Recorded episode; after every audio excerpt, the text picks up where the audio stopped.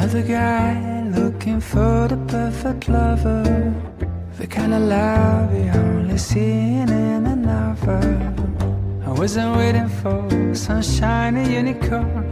Out of thin air, running in your dome. But all of a sudden, you're the hero of my story.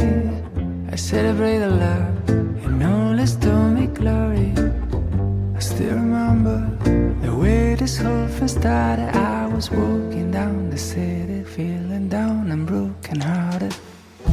Hello，大家好，我是杏子鸡尾酒的主播 Bridge。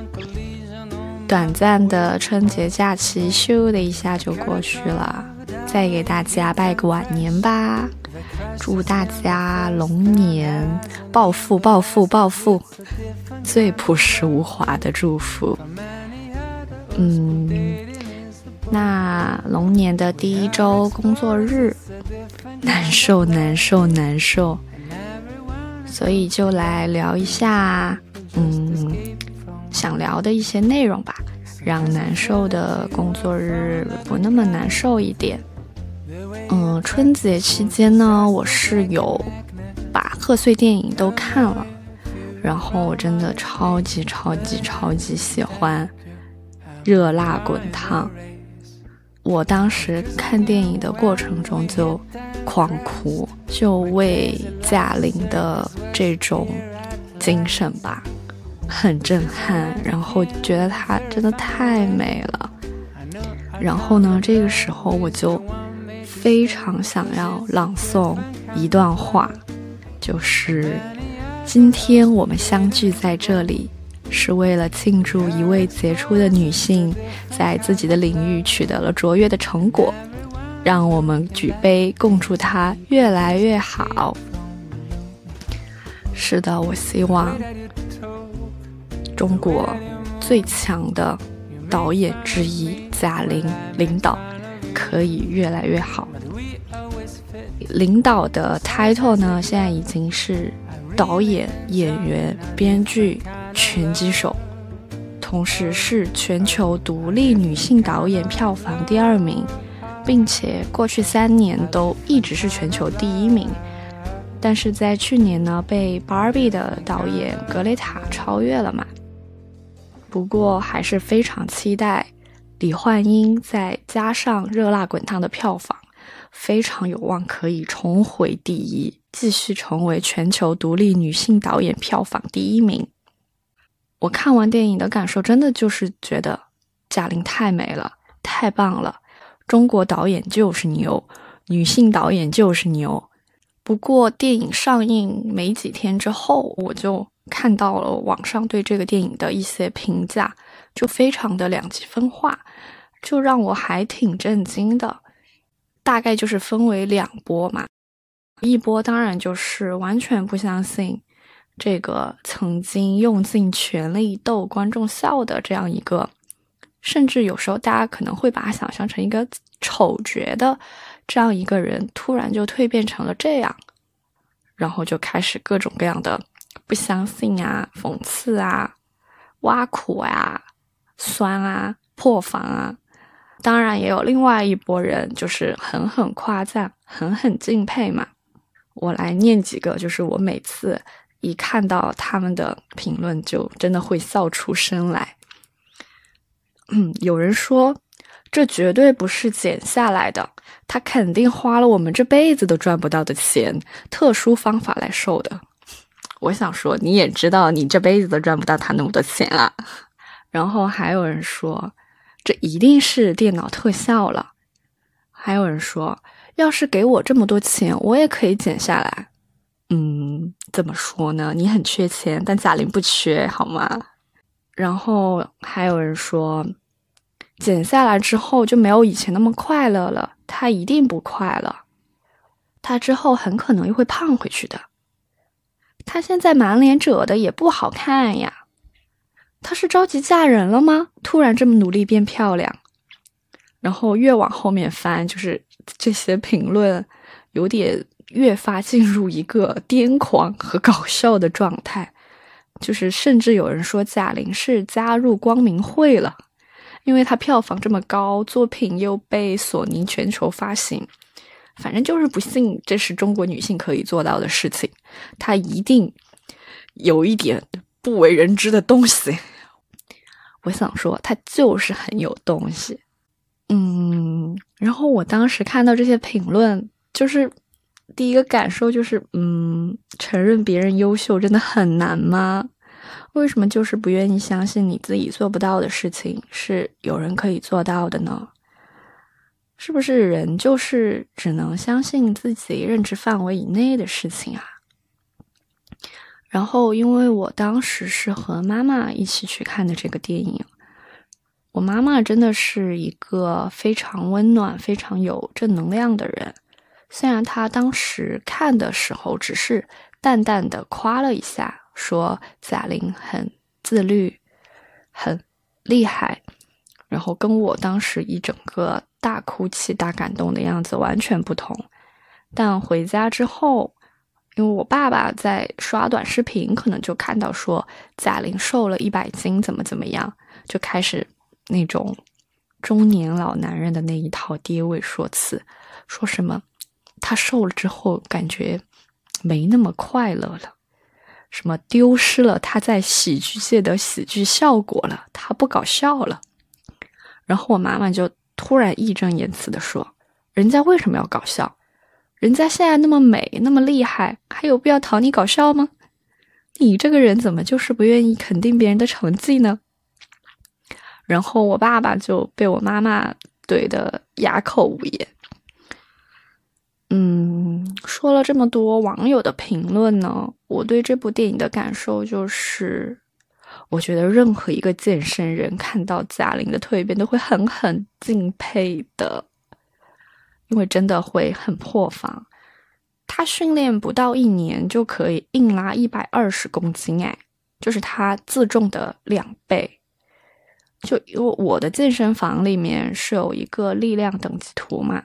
一共是分为 Level One 到 Level Ten，那么女子的最高等级 Level Ten，其中有一个力量的要求，就是要硬拉百分之两百的体重一次，就是这个就已经是最高等级了。我看到有一个网友说，贾玲一年减肥一百斤，硬拉一百二十公斤是什么概念呢？这个概念就差不多等于。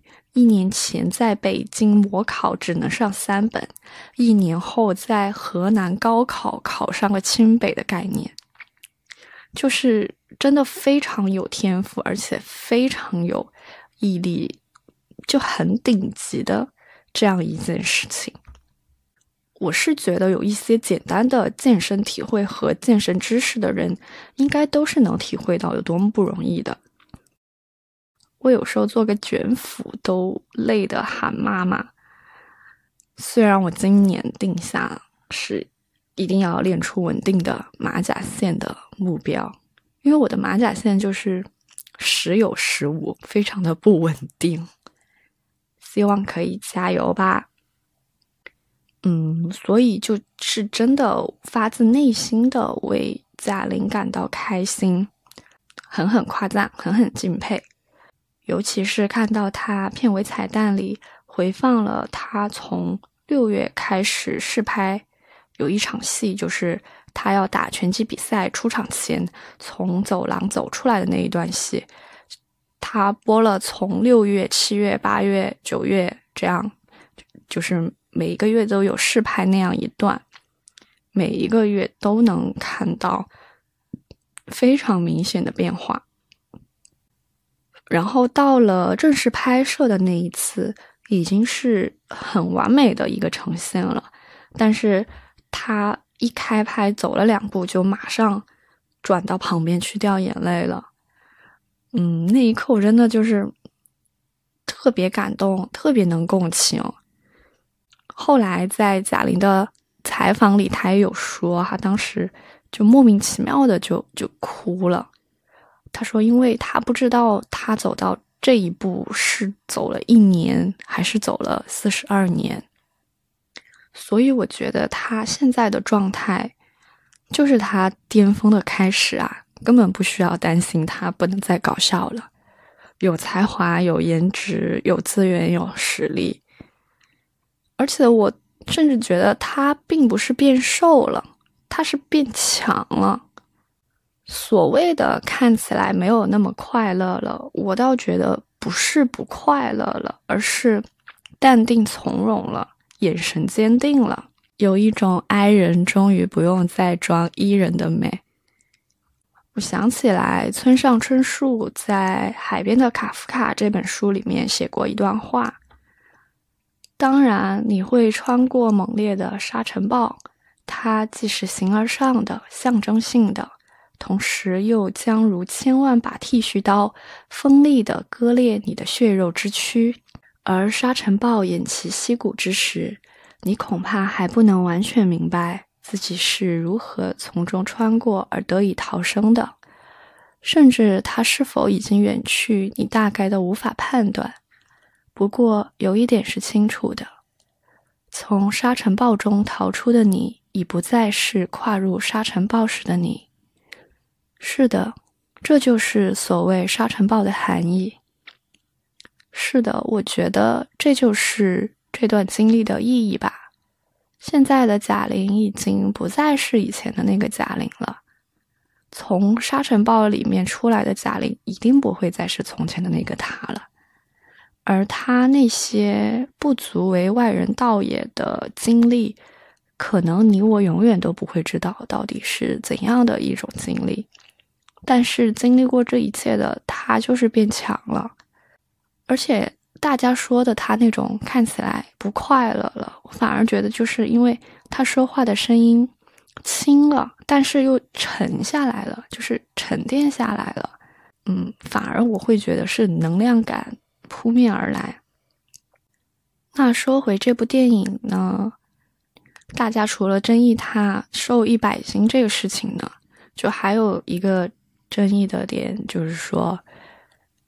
他是不是在搞身材焦虑啊，或者是怎么样，还是什么变好看什么的？其实这部电影，我觉得认真去看过的观众应该都能看出来，它跟减肥以及变好看都没有关系，跟身材焦虑甚至跟雌竞都没有任何关系。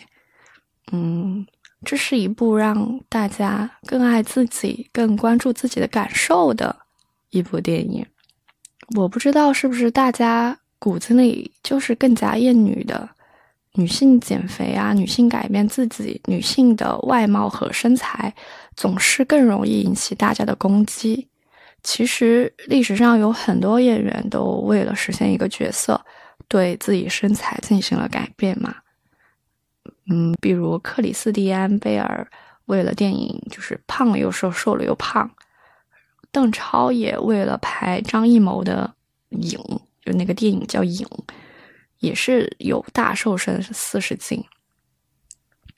所以贾玲为了降低大家对减肥这个话题的营销度，其实已经真的有一年都没有出席任何公开场合跟大家见面了，就是希望大家可以尽可能少的关注到减肥一百斤这个话题吧。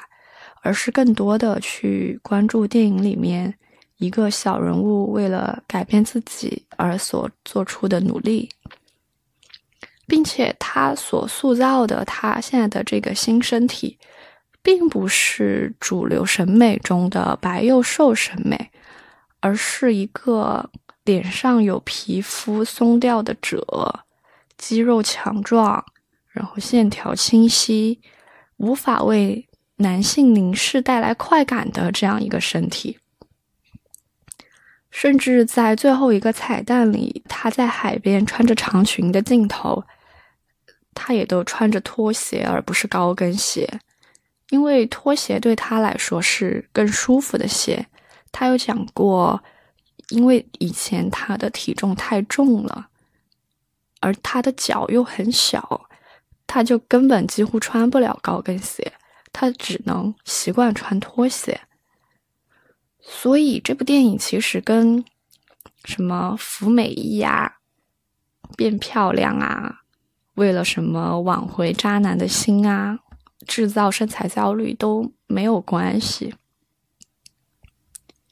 那再说回这个故事的本身呢，嗯，这个电影就是因为贾玲不是学院派出身的导演嘛，这是她的劣势，但也是她的优势。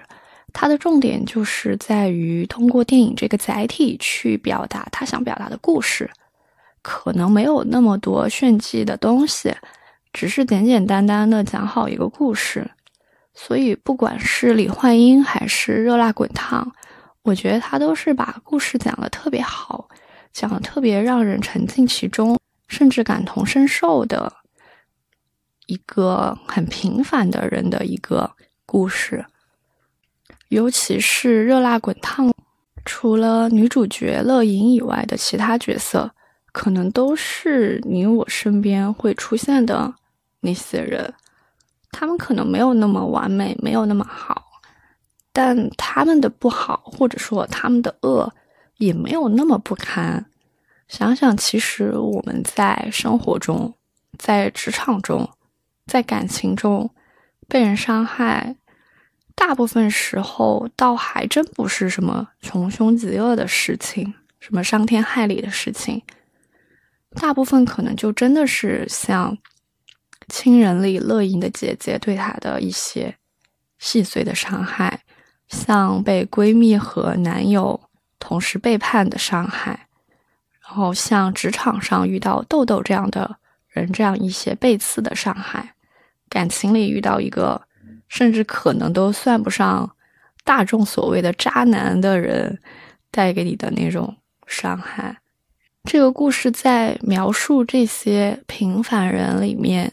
这些细碎的坏的时候，比如说他有小三和婚内出轨的女性，但是他没有对这样的女性进行任何的荡妇羞耻和过分的道德批判，也有利用别人获得工作的这样年轻的女性嘛，或者为了三万块钱放弃本来也没当做梦想的梦想的一个职场混子。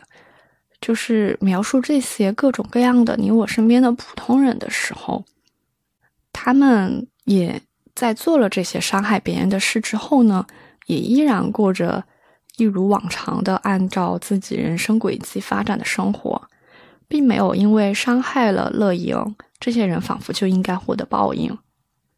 电影也没有对他们进行任何道德上的批判。他们就像你我身边的那些有点坏但又不是特别坏的人一样，一如既往的在生活，这不就是生活本来的样子吗？但是乐莹改变了，就乐莹的改变并不是为了报复这些人而改变的，也不是为了挽回渣男而改变的，他只是为了和过去那个糟糕的自己说再见。而减肥呢，只是一个支撑中心利益的点，一个载体。真正想表达的是为自己而活，是一个关于自我成长的故事吧。我看完电影之后呢，把贾玲近期关于电影宣传的所有采访都看完了嘛。她说的有一段就让我印象非常深刻。她说：“人生的常态就是输。”人生也不一定非要一个结果，非要战胜什么。我们都是在摸索前行。其实我真的不在乎输赢，我只希望自己的未来某一天回头看看镜子里的自己，能和自己说：这一切你真的做得很好，你都尽了全力了，哪怕失败了，因为每一个人都好值得啊。我们那么不容易，那么辛苦的活着，更多应该关注自己，感受自己。以及呢，我非常喜欢片尾，就是雷佳音饰演的那个渣男试图回心转意来约饭，然后乐莹回答说：“看心情吧。”贾玲在多次访谈里也提到了这个，看心情，说尽可能多的看心情是她非常想要达到的一个状态，也希望大家都能更多的看心情吧。这部电影就是表达的这样的一个中心思想吧。如果你躺平真的非常快乐，那就请你继续躺平；如果你觉得自己真的需要改变，就去改变自己。希望大家都可以尽可能的看自己的心情，来决定想要过怎样的人生吧。嗯，所以呢，我看到现在的贾玲，就觉得以前的她温暖幽默。能让我们开心。现在的她美丽强大，我们为他感到开心。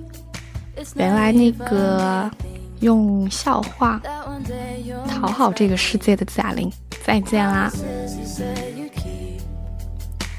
也希望大家都能更关注自己，爱自己，不是成为一个更好的自己，而是更好的成为自己。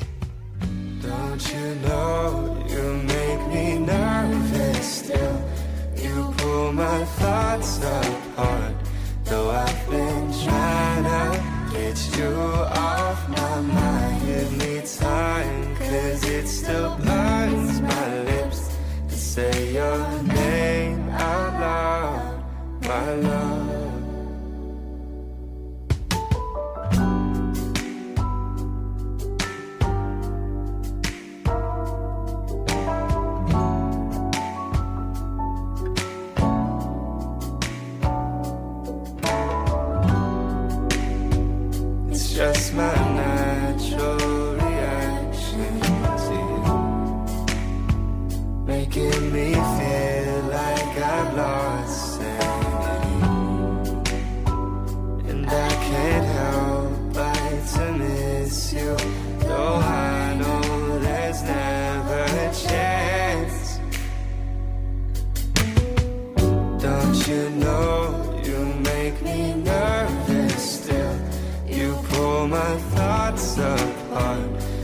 I've been trying to get you off my mind. Give me time Cause it still burns my lips To say your